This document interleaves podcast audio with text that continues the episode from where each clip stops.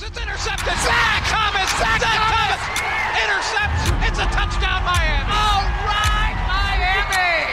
They're on the backside. Jason Taylor gets him. The ball's on the ground. Needs a block on Brad Johnson. Touchdown. We are seeing another spectacular effort by Marino who fires. Touchdown. They just, I mean, this is a beautiful play. When you see Don Shula, you just say to yourself, there goes the winningest coach of all time.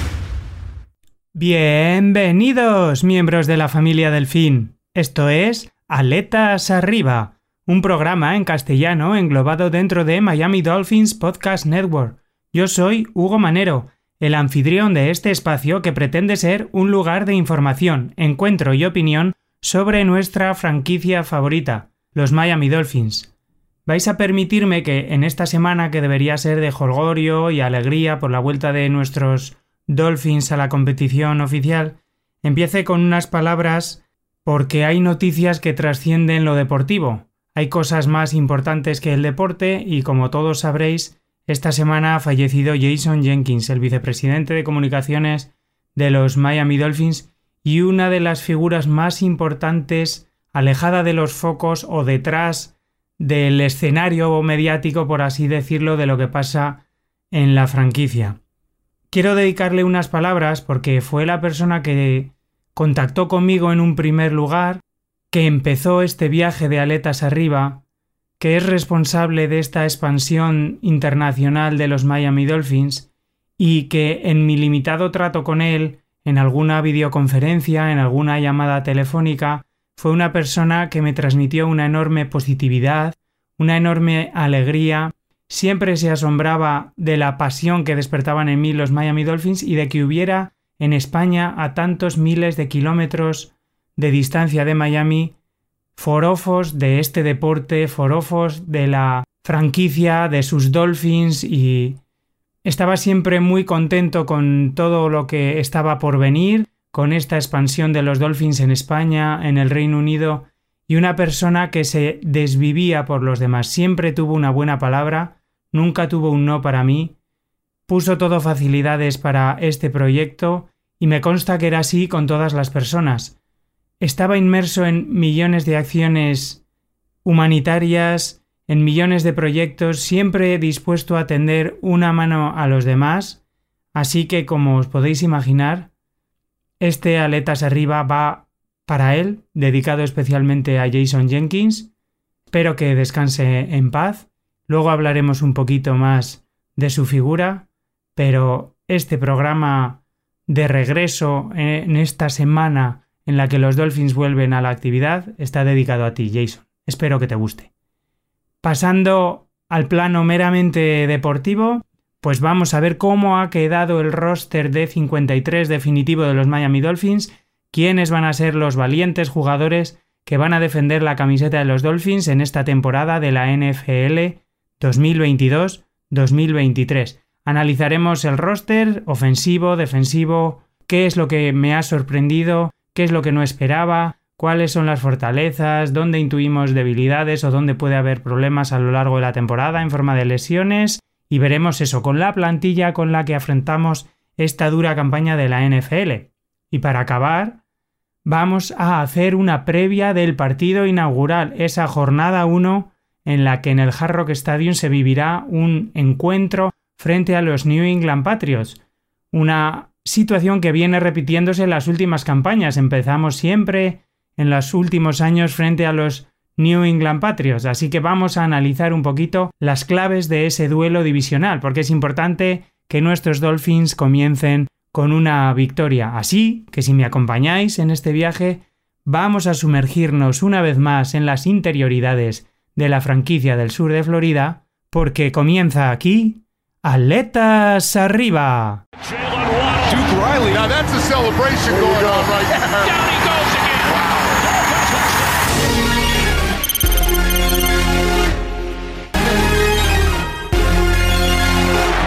Como sabéis, queridos amigos, es habitual que comencemos el programa con las noticias que giran alrededor de la franquicia, habitualmente en este espacio tratamos sobre las altas, las bajas, sobre temas deportivos, lesiones y demás aspectos que afectan a la actualidad deportiva del equipo de los Miami Dolphins.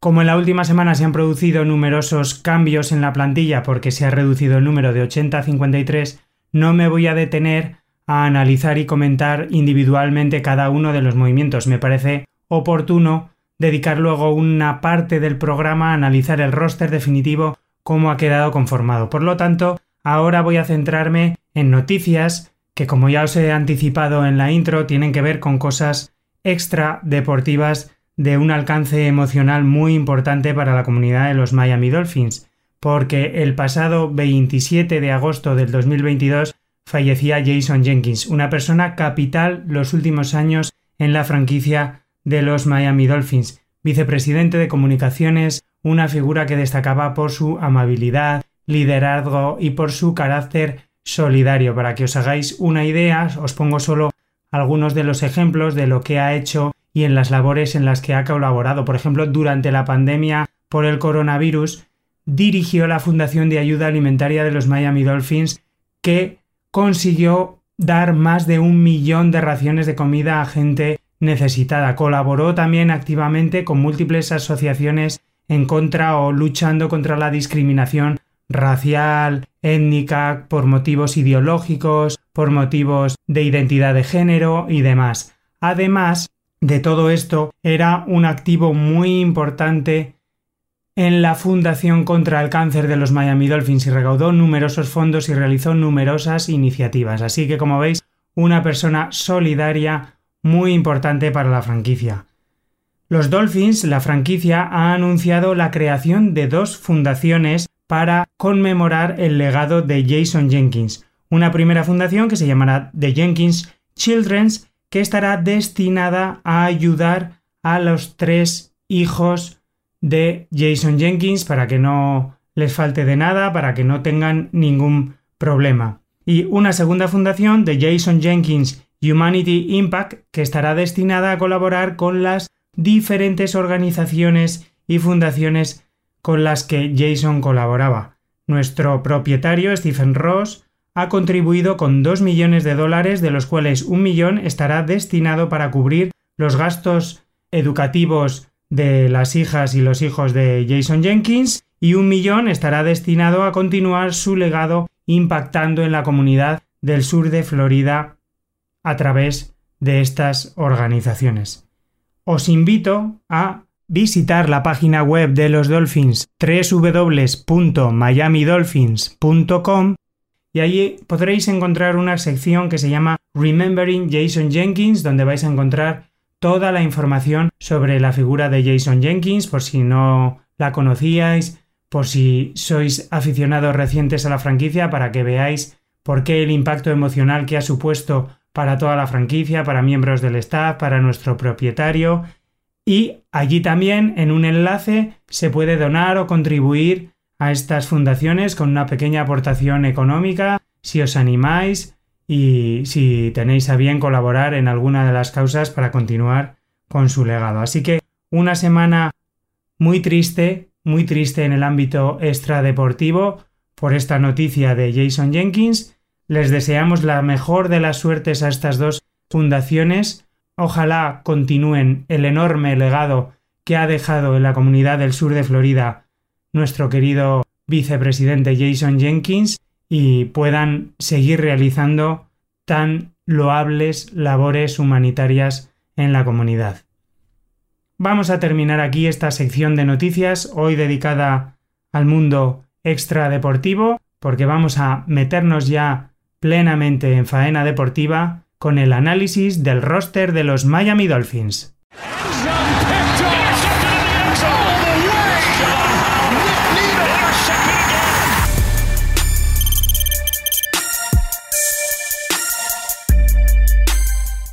Ya se ha desvelado el misterio, meses de trabajo, meses de training camp, de sesiones de entrenamiento para llegar al momento en el que queda configurada la plantilla definitiva de 53 valientes que van a enfundarse la camiseta de los Dolphins y luchar por el triunfo cada fin de semana de aquí al próximo enero.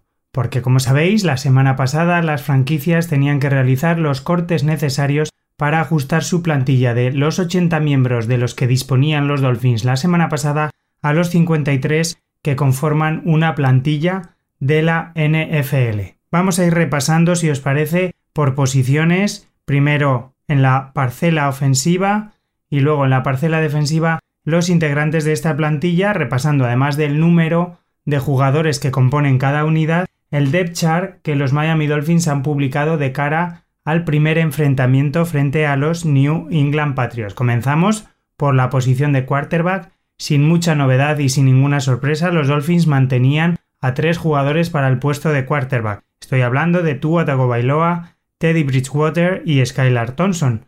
Después de su gran pretemporada, Skylar Thompson tenía que entrar. Los Dolphins han decidido mantener a tres jugadores en el puesto de quarterback. No hay sorpresas aquí. Tua Tagovailoa es el quarterback titular. Teddy Bridgewater aparece listado como el suplente y en caso de que Tua Tagovailoa tenga algún problema físico en forma de lesión o algún problema de cualquier otra índole, saldrá a jugar Teddy Bridgewater y Skylar Thompson es el tercer quarterback en el depth chart de los Dolphins, sin novedad, como digo, en la posición de quarterback. En el resto de la ofensiva podíamos denominar al equipo de los Dolphins como el club de los cinco, porque han mantenido cinco jugadores en la posición de running back, cinco jugadores en la posición de receptor y cinco jugadores en la posición de tight end. Un aspecto muy interesante que vamos a comentar poco a poco. En la posición de corredores contamos con cuatro corredores propiamente dichos, son Chase Edmonds, Raheem Monster, Miles Gaskin y Salvo Ahmed, y un fullback Alec Ingold. Si repasamos el depth chart, vemos que en el depth chart como titulares aparecen listados dos corredores que son Chase Edmonds y Raheem Monster, además del fullback Alec Ingold. Y los jugadores Miles Gaskin y Salvo Ahmed aparecen como suplentes, aunque imaginamos que con estos jugadores va a haber mucho intercambio, va a haber como un comité que se llama de corredores y en determinados momentos del juego vamos a ver o drives cómo se alternan o según qué funciones desempeñan cada uno. Lo que está claro es que Alec Ingold va a determinar ese papel de fullback, bloqueador tan importante en el esquema zonal que utiliza Mike McDaniel, nuestro head coach. Como digo, cuatro corredores más un fullback. Aquí no hay grandes sorpresas, quizás el elemento más inesperado es que al final, después de la pretemporada, Sonny Michel, que era un fichaje de esta temporada, no ha conseguido hacer el roster, los Dolphins lo cortaban y han entrado Miles Gaskin y Salvo Ahmed, un jugador que por sus características puede ser importante en el esquema zonal de Mike McDaniel. Pasamos al apartado de receptores del equipo, donde los Dolphins han decidido mantener también cinco jugadores. Había una gran nómina de receptores durante el training camp, en los entrenamientos, había mucho nivel, pero al final los elegidos han sido Tyree Hill, como no podía ser de otra manera, una de las estrellas ofensivas del equipo, el jugador de segundo año Jalen Waddell, Cedric Wilson, un fichaje para esta temporada, el rookie Eric Ezukama y Trent Sherfield, un viejo conocido de Mike McDaniel. Sorprende quizás aquí que la mayoría de la gente esperaba que posiblemente se iban a mantener seis jugadores en la posición de receptor. Al final han sido cinco, los elegidos son estos jugadores y si miramos el depth chart oficial de los Dolphins, como titulares aparecen Tyree Hill y Jalen Waddell, en segundo lugar como sus suplentes Cedric Wilson y Trent y en último lugar Eric Ezukama, el jugador rookie, pero que seguro que tiene sus snaps y sus momentos durante la temporada. En el apartado de Titans, vuelvo a insistir, el club de los cinco, los Dolphins, decidían mantener también a cinco Titans en otra de las sorpresas de este depth chart, porque posiblemente la gente esperaba algún ala cerrada menos y algún receptor más, pero se han quedado finalmente con Mike Gesicki, Durhan Smythe, Hunter Long, Tanner Conner y Zetan Carter. Si miramos el depth chart, aparece listado como titular Mike Gesicki, en segundo lugar, Durham Smythe. El tercer lugar lo ocupa Hunter Long. En cuarto lugar, Zetan Carter. Y en quinto lugar, Tanner Conner. Esta es una de las grandes incógnitas de estos Dolphins ofensivamente hablando. ¿Cómo van a usar a estos Titan? ¿Para qué necesita tanto Mike McDaniel? ¿Qué va a pasar? Eh, ¿Qué papel van a determinar?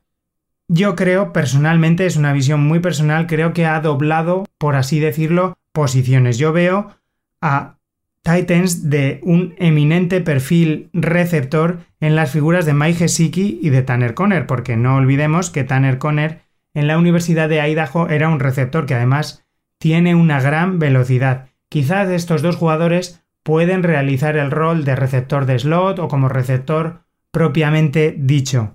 Veo a Durhan Smythe y a Hunter Long en un perfil mixto que pueden recibir también posiblemente para rutas cortas y ejercer un papel como Titan bloqueadores con una mayor eficacia que quizá los dos jugadores anteriores y Zetan Carter un jugador eminentemente bloqueador que en muchos partidos de pretemporada lo hemos visto realizar casi una labor de fullback. Pueda ser quizás ese suplente o ese complemento a Alec Ingold quizás pensando en esta función diversa que puede ejecutar cada jugador, se haya decidido Mike McDaniel por quedarse con cinco Titans. La máxima sorpresa posiblemente sea Tanner Conner, un jugador no drafteado que firmaron los Dolphins este último año, pero bueno, que es uno de los aspectos más interesantes en la parcela ofensiva de este roster de 53. Pasamos por último lugar de la ofensiva con la línea ofensiva que la integran ocho jugadores. Estoy hablando de Terron Amster,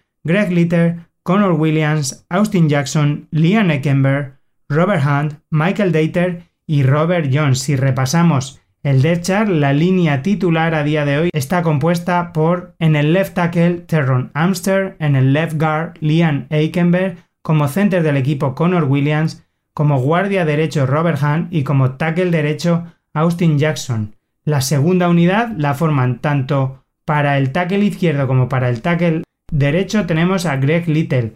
En ambas posiciones de guardia ofensivo a Robert Jones y como center a Michael Dater, que también podría ocupar ocasionalmente la posición de guardia ofensivo, puesto que en Wisconsin era habitualmente un offensive guard. Sí que sorprende quizás que solo se hayan quedado con ocho jugadores. También era presumible que pudieran haber añadido a este roster final para tener más profundidad, variedad, algún jugador más, igual haber disminuido el número de corredores, pero bueno, parece que se conforman con esta unidad.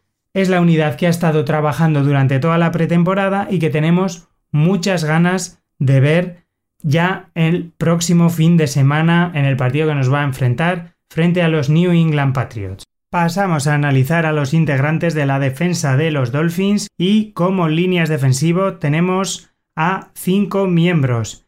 A un defensive end, así viene listado en la página oficial de los Miami Dolphins, Emmanuel Ogba, y cuatro defensive tackle, Christian Wilkins, Zach Schiller, Ryan Davis y John Jenkins. Si miramos el depth chart, observamos que en el depth chart oficial de los Miami Dolphins, la defensa está compuesta por una línea defensiva de tres integrantes con dos defensive end, que son Christian Wilkins y Emmanuel Ogba, y un nose tackle que ocupa a día de hoy Raekwon Davis.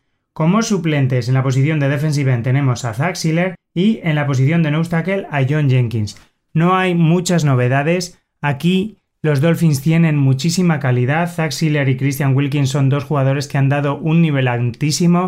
Raekwon Davis también ha jugado muy bien en los snaps que le ha tocado, aunque ha alternado algunos periodos de problemas físicos y John Jenkins ha sido pues uno de los ganadores de la pretemporada porque ha habido mucha calidad y profundidad también en esta posición. Y ha habido jugadores no drafteados que han tenido buenas actuaciones durante los partidos de pretemporada, algunos de ellos integran el practice squad que luego veremos. Pasamos a la posición de linebacker donde tenemos nueve jugadores, la unidad que más jugadores acumula del equipo con miembros diferenciados según la posición de middle linebacker o de outside linebacker, pero en cuyo caso los nueve integrantes son Jerome Baker, Sam Ewaboen, Trey Flowers, Melvin Ingram, Jalen Felix, Duke Relay, Elandon Roberts, nuestro rookie Chanin Tyndall y Andrew Van Ginkel. Si miramos el depth chart vemos que en la posición de titulares como outside linebackers tenemos por un lado a Jaelan Phillips, el jugador de segundo año que durante su año rookie rompió el récord de sacks de un novato de la franquicia, y en el lado contrario al experimentado Melvin Ingram, dos jugadores muy peligrosos que tendrán que estar muy atentos los quarterback rivales si no quieren verse sorprendidos por la potencia de estos dos grandes jugadores. Como middle linebackers titulares del equipo tenemos a Jerome Baker y a Elandon Roberts. La segunda unidad, como outside linebackers, tenemos a Trey Flowers y a Andrew Van Ginkel.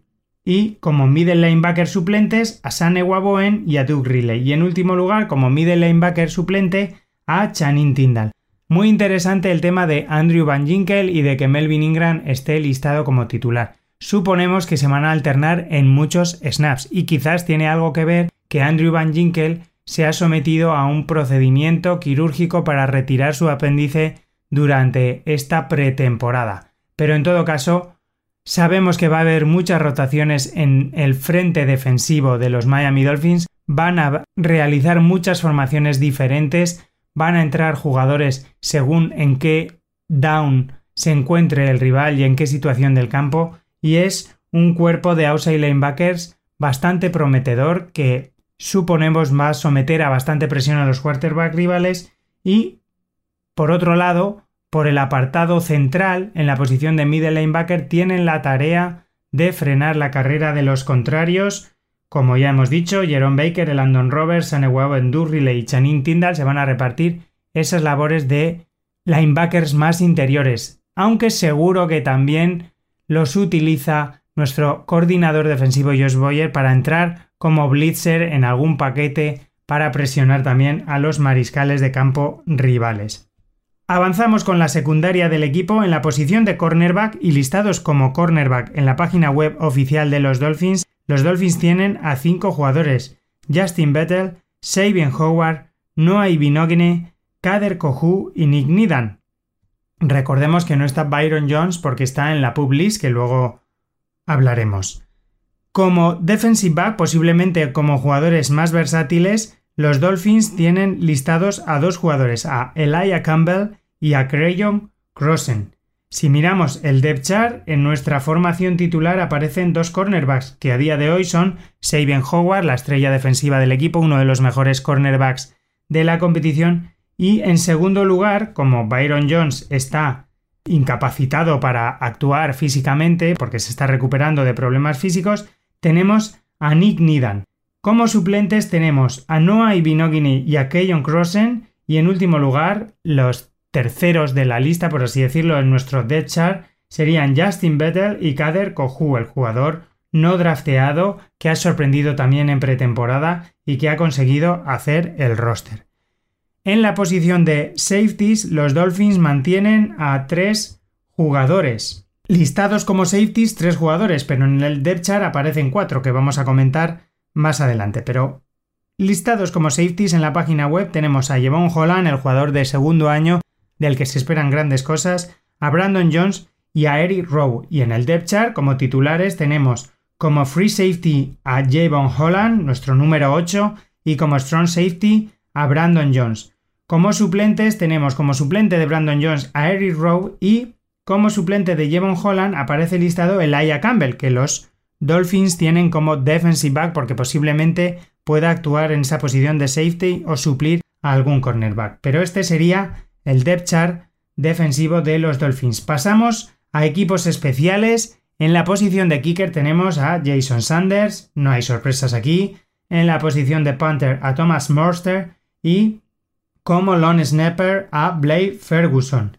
En el apartado de retornos, aquí aparecen cosas muy interesantes. Como retornador de kickoffs tenemos a Raheem Monster en primer lugar, a Jalen Waddell en segundo lugar, a Chase Edmonds en tercer lugar y a Noah Binogany en cuarto lugar. Y como retornador de punts tenemos a Tyree Hill en primer lugar, a Jalen Waddell en segundo lugar y en tercer lugar a Javon Holland. Sorprende quizás aquí que jugadores tan importantes como Tyree Hill y Jalen Waddell pues puedan ejercer estas funciones, ¿no? Porque los equipos especiales suele ser una porción del juego en la que se pueden producir lesiones y demás, pero en todo caso son jugadores muy peligrosos y seguro que nos dan unos grandes equipos especiales de calidad. Vamos a terminar este repaso a la plantilla de los Dolphins recordando qué miembros incluyen ahora las diferentes listas de lesionados de los Miami Dolphins y por supuesto el Practice Squad, esa unidad que componen 16 jugadores y que puede tener mucha importancia durante la temporada porque puede completar este roster de 53 si se produce algún percance. Ahora mismo en la Publis, la Physical Unable to Perform, se encuentra Byron Jones, que va a perderse los cuatro primeros partidos de la temporada. En Injury Reserve, la reserva de lesionados, los Dolphins cuentan con Clayton Fehedelen, el safety, John Lovett, el fullback, Calvin Munson, el linebacker, Adam Sahin, el titan y Trill Williams, el cornerback. Y el practice squad lo componen 16 jugadores, como son Kaylon Barnes, el cornerback, Josiah Bronson, el defensive tackle, Bitcat Bryan, el defensive end, Larnell Coleman, un conocido porque ha hecho la pretemporada con los Dolphins, un offensive tackle, el receptor que también ha estado con los Dolphins River Crackraft, el center James Empey, el outside linebacker Cameron Wood, que fue una selección de séptima ronda del último draft de los Miami Dolphins, el outside linebacker Porter Casting, que también ha realizado una buena pretemporada con Miami, el defensive tackle Christopher Hinton, el safety Baron McKinley es de Oregón, es compañero de Jevon Holland, que también ha estado con nosotros con Miami en la pretemporada, el receptor Braylon Sanders, el offensive tackle Keon Smith, otro conocido de los Dolphins, el cornerback Chris Steele, el defensive line Ben Steele, que también ha estado con Miami este verano, el receptor Freddy Swain y por último el corredor Zacandre White. ¿Qué me llama la atención? Pues que ha habido una serie de incorporaciones nuevas. Me llama la atención la gran cantidad de jugadores que hay para la línea defensiva. Quizás esto pueda explicarse porque como líneas defensivos los Dolphins solo tienen a cinco jugadores en la plantilla y si alguno de ellos sufre una lesión posiblemente echen mano de estos jugadores de este practice squad para completar el roster. Por ejemplo, Ben Steele ha hecho una gran pretemporada. Bitcat Bryan es un jugador que han firmado los Dolphins que no salió drafteado en este último draft, que empezó su carrera universitaria en la Universidad de Auburn, pero que en su último año jugó en la Universidad de Central Florida y tuvo un año bastante bueno con muchos sacks. Hay varios cornerbacks, uno de ellos Keylon Barnes, un jugador que eligieron los Panthers en el draft y que destaca por su velocidad. Fue el jugador más rápido de la Combine. También hay un center, James Empey, por si se producen algún percance en esta posición y el resto ya son jugadores más conocidos, un par de receptores que en el caso de que haya también algún contratiempo pueden incorporarse al equipo, conocen el playbook porque han hecho la pretemporada como, con los Dolphins como son River Crackraft y Braylon Sanders y además los Dolphins firmaron a Freddy Swain, un exjugador de la Universidad de Florida que draftearon los Seattle Seahawks y que ha tenido un papel también como retornador durante su etapa en Seattle y que podría contribuir en ese sentido. Como corredores tenemos a Zacandre White, que también conoce el playbook porque ha estado esta última pretemporada. En fin, una lista de practice squad con jugadores que ya han estado con Miami, que están entrenando con los Dolphins de hace tiempo, que conocen a Mike McDaniel, que podrían ocupar un puesto en el roster final si se produce algún tipo de lesión o percance, y jugadores que han añadido provenientes de otras franquicias, pues para desarrollar y para tener allí, para controlarlos y también que en caso de algún contratiempo, pues puedan, quién sabe si incorporarse a la lista de 53 definitivo. Creo que es, a modo de resumen, una muy buena plantilla, una de las plantillas de mayor calidad de los Dolphins de los últimos años, con muchísimo talento ofensivo, con muchísima velocidad. Esto es un aspecto diferencial en el juego de los Miami Dolphins de esta temporada que seguro que Mike McDaniel piensa utilizar para generar muchas situaciones ventajosas para los Dolphins. Creo que hay mucho talento joven tanto en la parte ofensiva con jugadores como Jalen Waddell como en la parte defensiva con jugadores como Jevon Holland, Jaelan Phillips.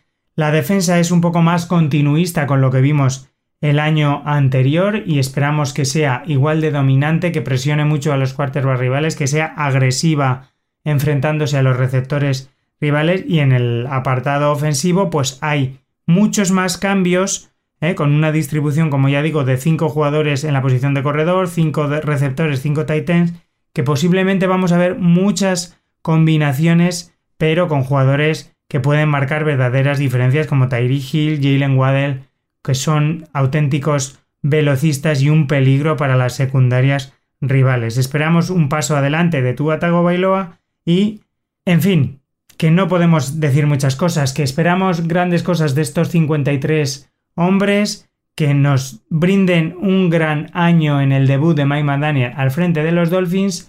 Vamos, si os parece, ya a hablar y a centrarnos en ese primer partido, en ese primer escollo que tienen que superar los Dolphins en casa, porque la NFL echa a andar para Miami con el encuentro que van a disputar este próximo fin de semana en el Hard Rock Stadium frente a los New England Patriots.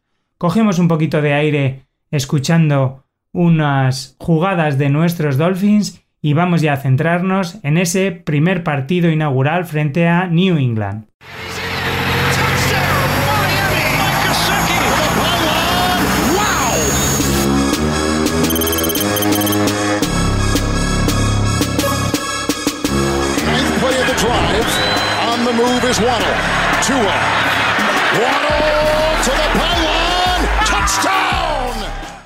Ya no queda nada, queridos amigos. La espera va a terminar porque el próximo sábado 11 de septiembre los Miami Dolphins de Mike McDaniel echan a andar en el partido que les va a enfrentar a los New England Patriots en el Hard Rock Stadium, un partido que va a disputarse a la una del mediodía hora estadounidense, 7 de la tarde hora española y que podréis seguir aquí en España a través de el NFL Game Pass Internacional. Os recuerdo que con dicha suscripción al NFL Game Pass Internacional podréis ver todos los partidos en directo, podréis ver el Red pero además, si por lo que sea, porque el domingo por la tarde tenéis algún plan, podréis ver en diferido el partido completo y una versión resumida de 40 minutos del partido o incluso solo los highlights. Y esto con todos los partidos de la jornada, pero sobre todo con el que nos importa, que es este debut de los Dolphins de McDaniel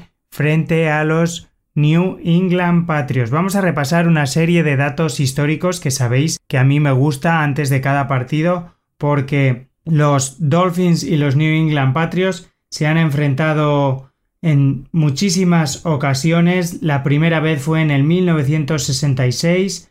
Hasta la actualidad ha llovido mucho. Miami lidera la serie con 59 victorias por 54 de New England. Si hacemos un desglose, el récord de los partidos jugados en New England es favorable a los Patriots por 37-19 y el récord en Miami es favorable a Miami por 17-40. Así que el factor cancha, el factor local, es muy importante en estos duelos. Hay un partido que se disputó en Tampa en el año 1969 en el que los Dolphins jugaron como locales que ganó New England se da la curiosidad también de que va a ser la tercera temporada seguida que se produce este partido en la jornada inaugural. Los dos años anteriores, este encuentro, este Patriots versus Dolphins, se jugó en New England y este año se disputa en el Hard Rock Stadium. Por lo tanto, Miami debe aprovechar ese factor cancha, ese calor que va a hacer en las gradas del Hard Rock Stadium y sobre el césped del estadio para incrementar su racha en casa de victorias frente a los New England Patriots y establecer la 60 victoria y dejar a los Patriots en 54 victorias. La última vez que los Patriots arrancaron la liga en Miami fue en la temporada 2014. El año pasado estos equipos, nuestros Dolphins y New England, se enfrentaron en dos ocasiones porque como sabéis ambos equipos están englobados en la AFC Este, somos rivales divisionales y en ambas ocasiones los Dolphins se alzaron con la victoria. El primer partido del 2021 se jugó el 12 de septiembre en el Gillette Stadium y Miami ganó por 17 a 16 y el segundo partido entre ambos conjuntos se disputó el 9 de enero del 2022 en el Hard Rock Stadium y los Dolphins se alzaron con la victoria por 33 a 24. Una victoria de los Dolphins supondría la cuarta victoria en estas jornadas inaugurales de las últimas seis temporadas y la séptima en los últimos diez años. Daría a los Dolphins un récord en estas jornadas iniciales de 31 victorias, 25 derrotas y un empate. Marcaría además la octava victoria en casa de los últimos 10 enfrentamientos frente a New England Patriots y marcaría la cuarta victoria consecutiva frente a New England. Tua Tagovailoa como quarterback titular ha acumulado tres victorias frente al equipo de Bill Belichick. Esta sería su cuarta victoria consecutiva, un hecho que no han conseguido muchos quarterbacks en sus primeros enfrentamientos frente al reputado head coach de nuestro rival, los New England Patriots. Deportivamente el duelo empieza en los banquillos porque se enfrentan uno de los entrenadores más victoriosos de la NFL con un entrenador, el de los Miami Dolphins, Mike McDaniel, que es nuevo en el puesto, que no acumula ninguna victoria como head coach. Precisamente fue preguntado por esto en rueda de prensa y es lo que vino a decir nuestro entrenador. Se enfrentan dos rachas muy diferentes, ¿no? Una muy victoriosa y alguien que no ha estrenado su casillero de victorias en la NFL. Un entrenador de marcado perfil defensivo, Bill Belichick, frente a un gurú ofensivo que es Mike McDaniel, que ha desarrollado innovadoras tácticas e ideas ofensivas durante su etapa en San Francisco de la mano de Kyle Shanahan y sobre todo especialmente el último año como coordinador ofensivo de los 49ers. Miami creo que ofensivamente es superior a New England, creo que es muy importante dar tranquilidad a Tua Tagovailoa, que la línea ofensiva de Miami le dé tiempo, que se pueda establecer el juego de carrera zonal y constante de Mike McDaniel. Y luego creo que jugadores como Tyree Hill y Jalen Waddell tienen que establecer mucha superioridad en sus enfrentamientos con una secundaria de los New England Patriots que llega un poco mermada. Son quizás unos Patriots un poco más inciertos que otras campañas porque han hecho muchos movimientos que luego vamos a comentar un poquito al ver su depth chart y dónde puede llegar los peligros, pero en todo caso creo que los Dolphins tienen armas ofensivas para hacerles daño a estos Patriots en las figuras de Tyree Hill, Jalen Waddell, Mike Gesicki y con su juego de carrera. Defensivamente, la gran incógnita de Miami será ver ese puesto de cornerback 2 una vez que no tenemos a Byron Jones. Es presumible que lo ejerza Nick Nidan. Saber también quién va a ocuparse del slot. En todo caso, creo que Sabian Howard y Nick Nidan, que ha hecho una excepcional pretemporada, son jugadores de una gran calidad y pueden superar al cuerpo de receptores de New England Patriots. Otras claves defensivas que identifico en este enfrentamiento frente a New England es que nuestra línea defensiva y especialmente nuestros S. Russer y Alan Phillips y Melvin Ingram o Emmanuel Ogba o Andrew Van Ginkel puedan generar presión a Mac Jones, puedan agobiarle para que cometa errores, tenga que lanzar bajo presión y puedan llegar los turnovers para la defensa de Miami. Y otro punto importante, porque es un aspecto del juego en el que New England nos ha hecho mucho daño en temporadas anteriores, es saber quién va a ocuparse de cubrir a los Titan de los Patriots que utilizan también y en tantas formaciones los conjuntos que dirige Bill Belichick. Es quizás fundamental la labor que Eric Rowe en su papel como anulador de Titans podríamos denominar o encargado de la cobertura de las rutas de los Titans pueda realizar frente a Hunter Henry y Jonu Smith. De todas formas, sí que creo que la defensa de los Dolphins, si mantiene el nivel que ha dado en las últimas campañas no debería tener muchos problemas para generar presión y agobiar a la ofensiva de unos patrios que llegan marcados por la incertidumbre en primer lugar por saber un poco cómo va a ser esa ofensiva que va a cantar Matt Patricia, hasta ahora un técnico eminentemente defensivo y que se ha pasado a labores ofensivas que va a dirigir el ataque de estos New England Patriots. Una ofensiva liderada por el quarterback Mac Jones, ex compañero y suplente de Tua Tagovailoa en Alabama, que después de un buen año como rookie, pues espera dar un paso adelante, que es un jugador que no tiene mucha movilidad para escapar del pocket y que por eso digo que los set rushers de los Dolphins deberían intentar contener ahí en el pocket y hacerle llegar mucha presión. El principal peligro ofensivo para mí de estos Patriots es su juego terrestre, porque tienen varios jugadores que combinan para hacer un ataque de carrera muy machacón en las figuras de Damien Harris y Ramondre Stevenson, porque en la parcela aérea pues no tienen tanta calidad. Tenemos, según el depth chart, a Nelson Agolor, Jacoby Meyers y un viejo conocido de los Dolphins, Devante Parker, del que presumiblemente se encargará Sabian Howard. Otro aspecto clave es el uso que realizan estos patrios de los Titans en las figuras de Hunter Henry y Jonu Smith y ha dicho que el papel que pueda ejercer allí Eric Rowe creo que es vital para contener este ataque patriota. Defensivamente, la línea defensiva de los New England Patriots está compuesta por, según su depth chart, como defensive end, Dretry White y Lawrence Gay, como defensive line, Devon Gottschall, otro viejo conocido de Miami, y Christian Barmore, este jugador, tuvo también un buen año rookie y deberá estar muy atento Connor Williams. Creo que Terron Aster y Austin Jackson tienen la misión de parar a Detrick White, a Loris Guy y sobre todo a Matthew Judon, el outside linebacker, que es el jugador más peligroso, el air rusher más peligroso que tiene el equipo de Bill Belichick. Detrás hay otros jugadores jóvenes que posiblemente no sean tan conocidos por el público general, pero que vienen de unos comienzos en la NFL y que pueden explotar, digamos, ese año, o eso esperan los seguidores de los Patriots como Josh Uche o Anthony Jennings. La posición de linebacker también es bastante novedosa porque New England ha prescindido de jugadores veteranos como Donta Hightower en esta posición y según su death chart oficial cuenta con Mac Wilson como titular y Jahan Benley, aparte de Matt Judon. Como cornerbacks tienen a Jalen Mills y Jonathan Jones. Creo que aquí han dejado escapar en la agencia libre, por así decirlo, a JC Jackson y, como he dicho, pues Tyreek Hill, Jalen Waddell, Cedric Wilson, Eric Ezukama y Trent Serfield pueden crear muchos problemas a este cuerpo de cornerbacks.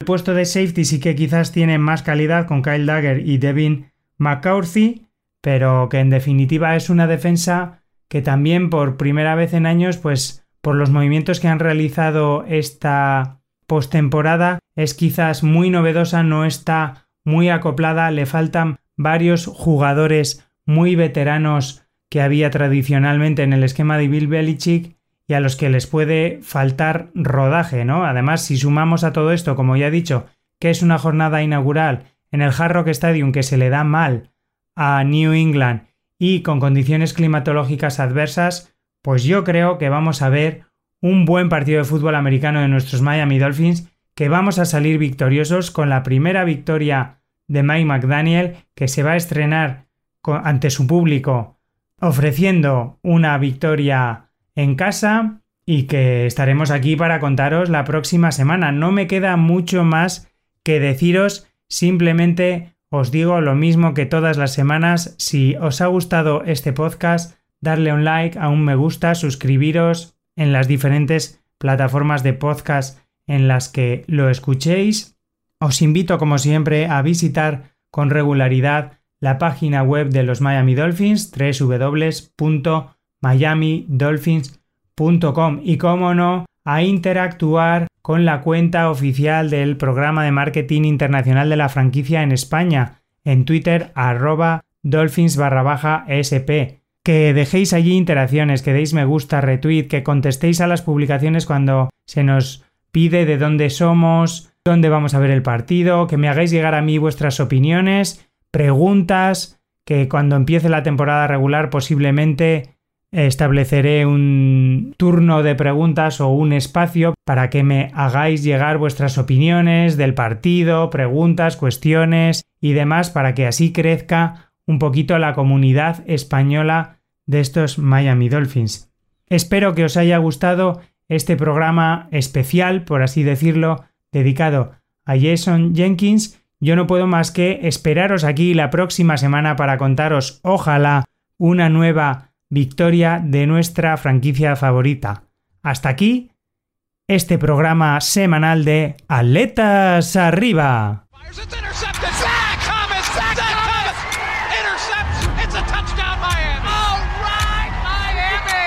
Around the backside, Jason Taylor gets him. The falls on the ground. Needs a block on Brad Johnson. Touchdown! Yeah, seeing another spectacular effort by Marino, who fires. This is a beautiful play. When you see Don Shula, you just say to yourself, there goes the winningest coach of all time.